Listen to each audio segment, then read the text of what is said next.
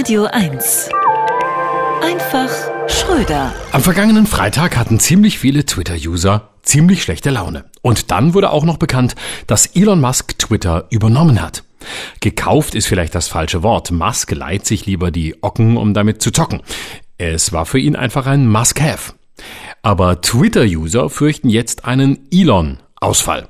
Für Milliardäre ist es mittlerweile ein Statussymbol mit Social Media genauso viel Kohle zu verlieren wie Mark Zuckerberg mit Metaverse.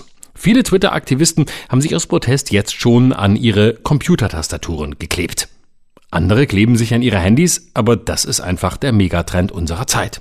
Wieder andere kaufen schon mal auf Vorrat Suppendosen, Sahnetorte und Kartoffelbrei, wissen aber noch nicht so genau, worauf sie das dann werfen wollen. Vögel, Notebooks, Teslas.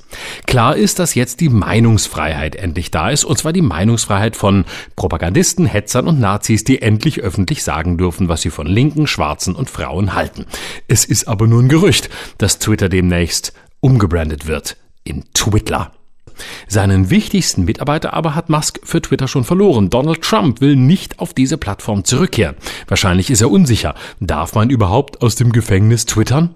Hoffen wir, dass diese Leerstelle des Unsinns, die nach wie vor schmerzhaft zu spüren ist, ab sofort von Elon Musk persönlich gefüllt wird.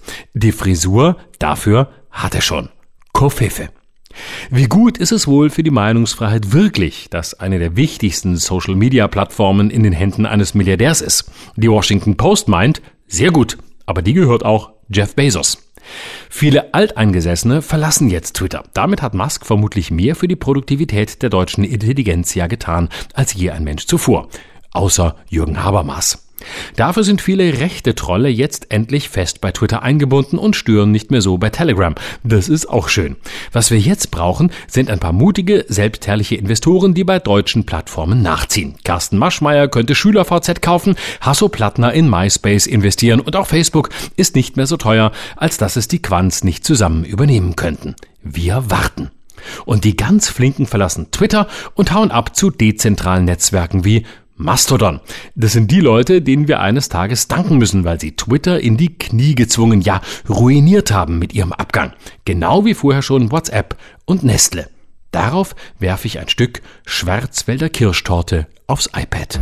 Florian Schröder. Immer dienstags im schönen Morgen und jederzeit auf radio1.de.